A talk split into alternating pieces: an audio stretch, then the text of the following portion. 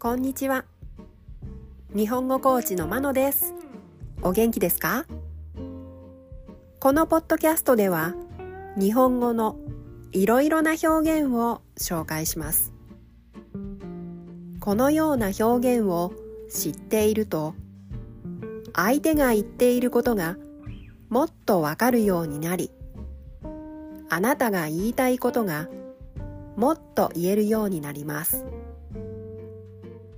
今週は敬語を紹介します。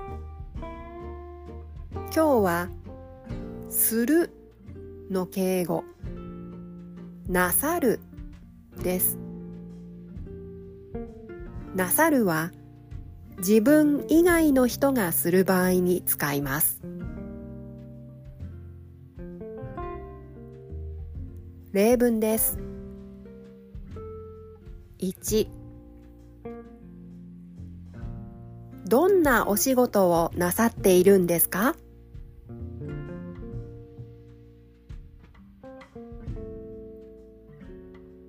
？2どうぞお大事になさってください。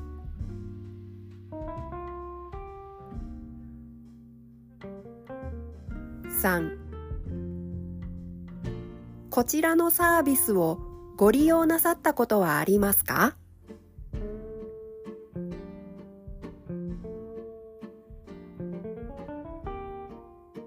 ？4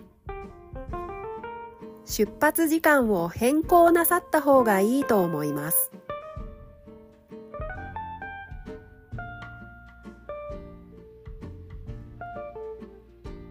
いかがでしたか？次回も敬語を紹介します。では今日はこの辺でさようなら。